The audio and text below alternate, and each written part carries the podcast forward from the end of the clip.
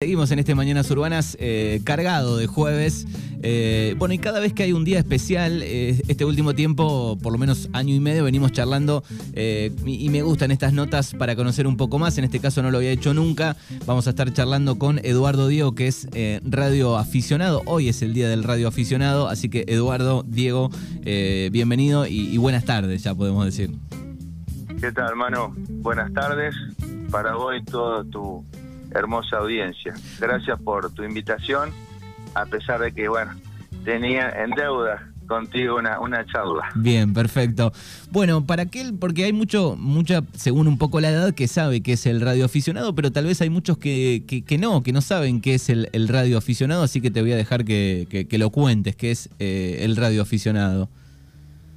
Bueno, eh, el radioaficionado eh, yo lo tengo como, es un servidor al mundo, ¿sí? Servimos al mundo. Eh, es un servicio y es un hobby, es un hobby científico, para mí uno de los más grandes. Eh, yo lo tengo definido, la, la, radioficción, como que es una magia.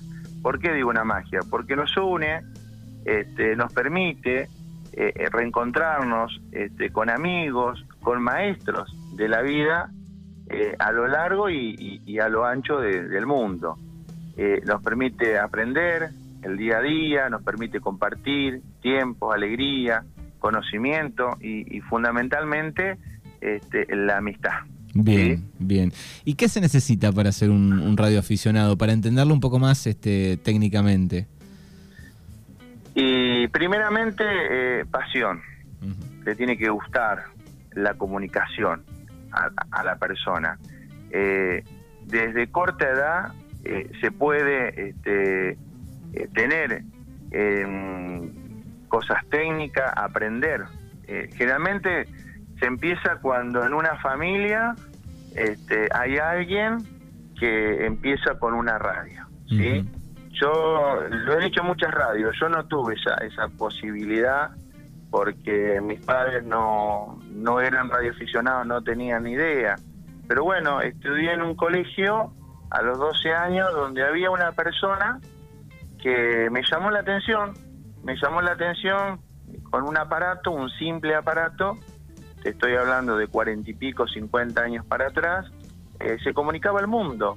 Y bueno, y esas cosas este, llaman la atención y, con el tiempo vas experimentando, vas este, tomando conocimiento y bueno, este, hoy para mí es un día de sentimientos muy, muy encontrados. ¿Por qué digo esto?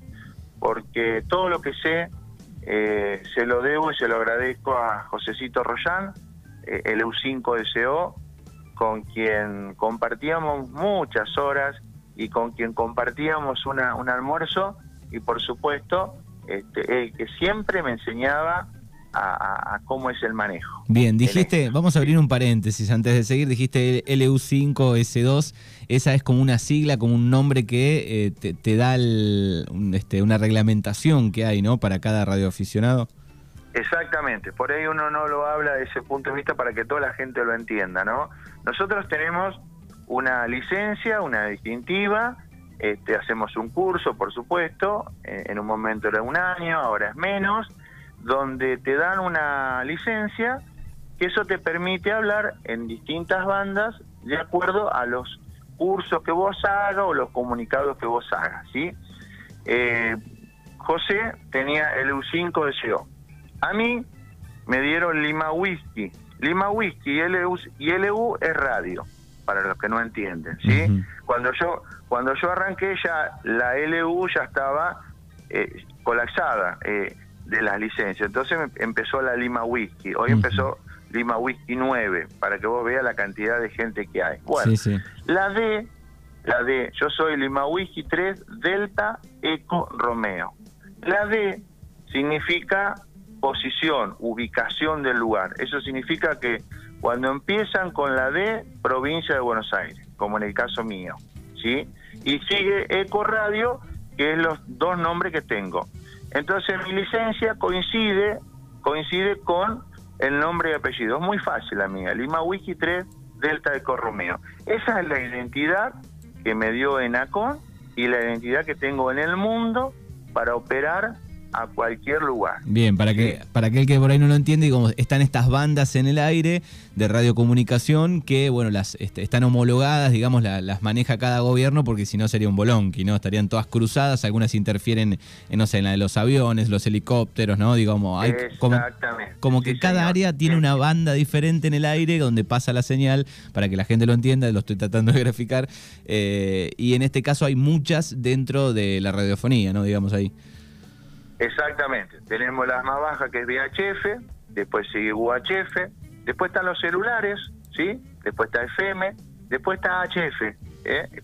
La frecuencia HF es la que hacemos nosotros, con un montón, con un montón de bandas dentro de HF para no superponernos en el mundo y en los distintos horarios. Generalmente dentro de ese HF tenemos frecuencias especiales de emergencia internacional como ser 7080 la utiliza España, 7079 la utiliza Paraguay, nosotros utilizamos otra frecuencia. Esas son frecuencias de emergencia que se hacen prácticas operativas todos los días, ¿sí? Todos los días. ¿Para qué? Para saber el lugar que estamos, eh, si hay necesidad. entonces, el que comanda eso ya sabe que ante una emergencia como lo que pasó el otro día, que se cayeron todos los sistemas de comunicación, siempre hay un radioaficionado que puede salir este, a, darle la, información o lo que necesita, ¿sí? Porque cuando se cae todo el sistema, el sistema, como se cayó el otro día, yo con un simple aparato que tengo, que es un transmisor, una antena, que es un alambre, y un sintonizador y una batería, me puedo seguir comunicando a cualquier parte del mundo o donde la gente necesite una emergencia. Por ejemplo, ¿esa radio está prendida todo el día y vos recibís la señal o decís en tal horario me conecto? Eh, nosotros tenemos horarios distintos con distintos países por los horarios. Sí. ¿sí? Acá en mi radio, yo cuando me levanto la enciendo y siempre hay alguien este, hablando. Después se hacen los grupos en los distintos horarios. ¿Por qué? Porque hay horarios que la frecuencia baja y, otro, y otras veces los horarios sube la, propagación. ¿sí? Tenemos distintos horarios. Nosotros nos vamos manejando con los horarios de los países y la propagación. Que la propagación eh, lo tenemos en, la parte solar, ¿no es cierto? Cuando tenemos tormenta, la propagación desciende, cuando tenemos el calor también, bueno, jugamos un poco con, con ese sistema, ¿no? Bien, cuando hay humedad, por ejemplo, ¿levanta o cómo es eso? ¿O no es? Eh, Cuando hay humedad, por ejemplo, eh, ¿es mejor o peor? No, cuando hay humedad mejora. Ah, nosotros eh, tenemos un sistema acá, el termómetro le decimos nosotros en la radioficción, eh, yo a las 72 previas horas antes ya sabemos si va a llover o no va a llover porque ya los, los ruidos estáticos que empiezan a hacer esta radio a través de la antena que, ingresan, ya te das cuenta que algo va a venir. Por supuesto, después estamos conectados un poco con la agencia de meteorología y ya te ilustra un poquito más si va a llover, si va a haber viento. Pero este, este sistema de HF, ese es el termómetro este, vigente si va a pasar una tormenta, lluvia o lo que sea, ¿sí? Con los famosos ruidos, nosotros le llamamos ruido estático. Claro, eh, para que para aquel que escuchó alguna vez una especie de descarga. descarga. vos pones la radio, nosotros en la FM no, no hay descarga, pero vos pones una M y hay descarga. empieza la descarga. Cuando son fluidas las descargas o progresivas, ahí ya estás frente a, la tormenta media cerquita. Pero nosotros ya acá a miles de kilómetros ya la estamos detectando. Y después, bueno, estoy comunicado con un amigo Tucumán y me dice, Edu, guarda que la tormenta te va a llegar entre dos horas. O estoy comunicado con Antártida y también. O viceversa para, para distintos lugares, ¿no? Bien. Estamos hablando es muy amplia, es muy amplia lo que es la radioficción, pero bueno, ya te digo, es una pasión, te tiene que gustar. Estamos hablando con Eduardo Diego, que es eh, radioaficionado, eh, hoy 21 de octubre es el día. Eh, y, estaba pensando, digo, eh, en, es como una gran red social, pero a través de la radio, ¿no? Un poco la, radiofonía, sí, ¿no? Bueno, para que lo entienda, Manu, es la primera red social en el mundo. Claro. Es la primera red social en el mundo. Con una gran ventaja. Tenemos identidad. Nosotros tenemos identidad. Yo en el Facebook soy Eduardo Diego, Lima Whisky 3D, me ve el que está en Groenlandia, sabe que yo estoy acá en Darregueira, pam, pum, pam. Vos en el Facebook o en Instagram en cualquier red social, no podés ser esa persona. Esto sí. Eh, aparte estamos con un reglamento por ENACON. Nosotros tenemos declarado todas las, todas las antenas, de todos los equipos, tenemos que hacer una declaración jurada permanentemente y la licencia cada cinco años hay que renovarla. qué bien, qué bien, qué bien. Bueno, y seguramente habrás hecho un montón de amigos, eh, no solo de Argentina, del mundo, ¿no? A través de, de esta pasión. Sí, eh, la verdad que mm, vuelvo a repetir, gracias a José. Este, le mando un gran saludo a la familia. Tengo muchos saludos después, mano, de 10 minutitos te voy a pedir. Este, Aldito que siempre nos juntábamos ahí en la casa de José a compartir historia. Y el amigo, un radio aficionado siempre te dice esto, si sos amigo mío, Edu, sos amigo de él. Y así empecé a caminar ya hace muchos años. Nosotros tenemos muchos lugares que se llaman campos de antenas, ¿sí? Yo me fui hasta Brasil parando en distintos campos de antenas, son como círculos de radioaficionado. Acá en Darreguera no tenemos campo de antena, pero tengo mi casa, este, este, lugar que le llamamos La Curulla, y otros amigos que le dicen la posta del Edu. Bueno, los amigos que vienen del sur paran acá hacen la recarga de batería, se le dice a la recarga de batería a comer algo, a calentar el agua, a, desayunar, lo que sea, y siguen para el norte. Y los del norte hacen lo mismo cuando viajan para el sur. Este es el punto de encuentro. Qué increíble. en la Qué increíble. No tenemos campo de antena, pero tenemos este lugar. Qué increíble. Hay un gran mundo ahí adentro que, que, yo no sabía o que muchos no saben, digo, ¿no? Es un, un gran mundo. Bueno, esto lo compartíamos con José con Josecito, con José Rollán. Claro. Este, eh, cada amigo que me venía a visitar quería conocerlo a José. Y, el que no lo conoció a José, José era un genio en las comunicaciones. este, ¿Por qué digo genio? Porque me enseñó que con un alambre a muy baja altura, con un sintonizador de antena construido por él, nos comunicábamos el mundo de su casa, con un equipo valvular, el TR7 Drey, que lo recuperó él, comunicamos a todo el mundo. Y, me parece fantástico y, le mando un gran saludo a la familia, a la hija, que conserven toda esa reliquia del papá, porque eso es una gran reliquia, que dio, dio varias veces la vuelta al mundo desde esa casa. Sí, sí, un genio que además, digo, fue pasando el tiempo y podía desarmar cualquier cosa más nueva y también la arreglaba, ¿no? Eh, un genio realmente. José se quedó un poco con la tecnología, ya puso un punto, puso un punto, dijo hasta acá llego, arreglo todo lo valvular o los transitores para abajo. Todo lo que es técnica nueva ya desistió por la edad, es lógico. Sí, sí, pero, sabía también, ¿eh? algo valvular, le llevabas algo transitorizado y José al toque ya te decía qué tiene, qué no tiene, que si lo hago o no lo hago. Porque todo el mundo que lo conoció sabía que tenía su carácter, su temperamento, pero bueno, este, yo le caí bien este, y, y es mi padrino fue mi padrino y es mi padrino en radio en el mundo. Bien. Y, hoy, bueno, me pongo mal porque lo extraño. Sí, sí, me imagino. Actualmente, digo, por ejemplo, ¿cuánta gente hay en Darreira que hace esto? ¿Tenés idea? Eh, no, activa, activa, este, estaba José y estaba Freddy Trendenberger, activos. Después no sé si habrá gente este, con, con más licencia. Bien, pero este, estamos hablando que, no sé, 8.000, 10.000 personas, hay activos dos o tres nada más hoy. Sí, sí, sí. Este, yo diría dos, dos. Porque el activo, el activo es estar continuamente todo el día con el equipo encendido. Y acá tenemos muchas actividades este, eh, con otros lugares, otros países. Acá en la radio tenés la actividad las 24 horas. Yo de que me retiré, un poco que me ha absorbido. Y, y me paró un poco la pandemia en viajar. ¿Por qué? Porque a mí me encanta conocer, explorar.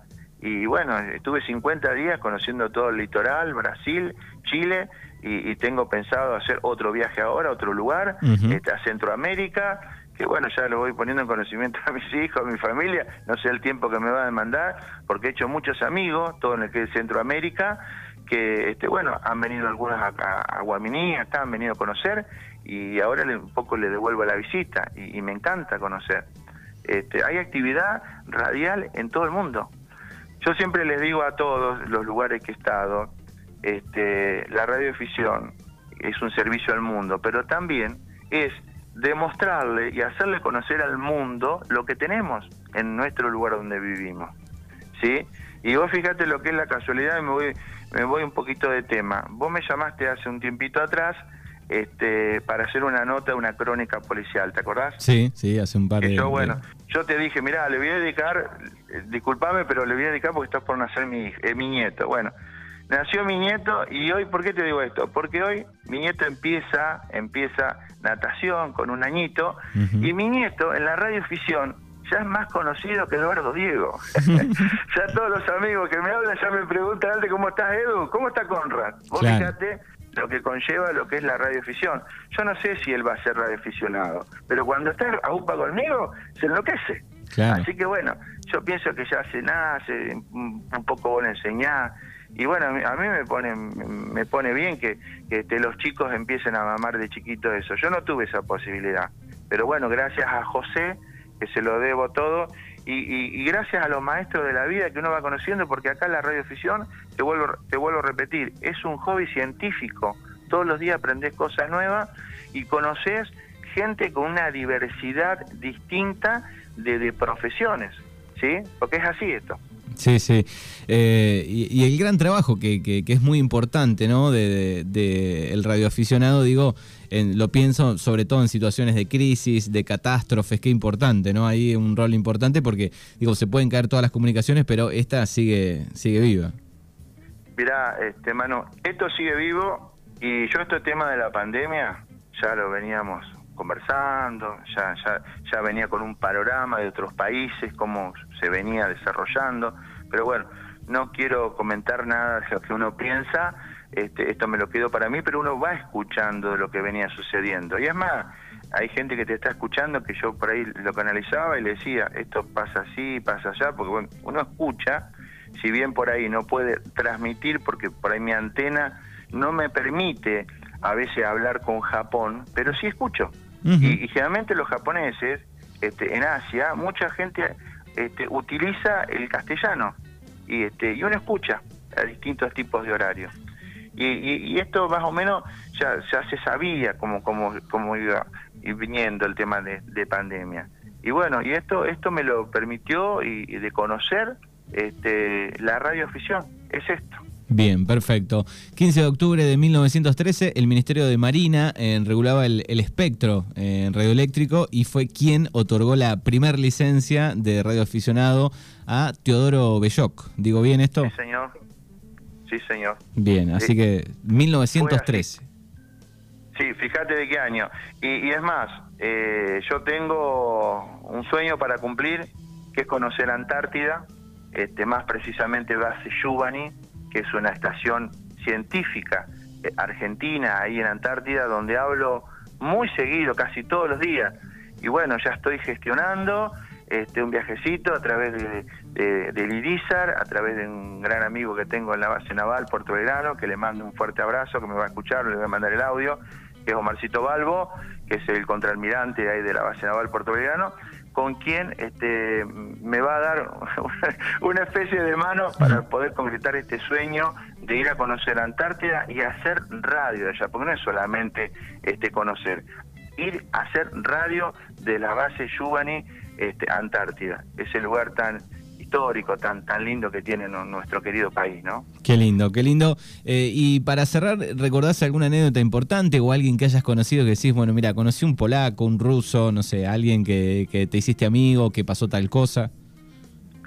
Y mira, los encuentros, los encuentros radioaficionados, generalmente los internacionales, conoces a distintos tipos de, de gente, este, eh, con distintas creencias religiosas, políticas, qué sé yo. Hay, hay tanto para hablar, mano, pero bueno, este, lo, dejamos para otro día. otro día que se pueda ingresar a la radio con mate de por medio. Este, te voy a llevar una servita misionera, una servita apostoleña, porque siempre, siempre en la radioficción siempre encontrás esto, estos amigos que dice Edu, tenés que tener un buen mate, tenés que tener un poco de yerba, porque si no la garganta se te, te seca, ¿viste? Cuando vos estás hablando mucho tiempo. Pero bueno, eh, déjame, Manu, antes de terminar, eh, mandarle un beso grande a mis nueras, porque el otro día se me enojaron porque no les mandé saludos a mis cuatro hijos, a mi, a mi mujer que me banca, porque mi mujer este, me bancó siempre, eh, porque vos tenés que tener una familia que te banque, porque yo tuve, cuando vos te vas a estas expediciones, nosotros le llamamos expediciones radiales, y, son más de 30 días, 30, 40 días. Yo no sé lo que me va a demandar el día que tengo pactado ir a Antártida, porque para ir a Antártida necesitas dos meses y medio.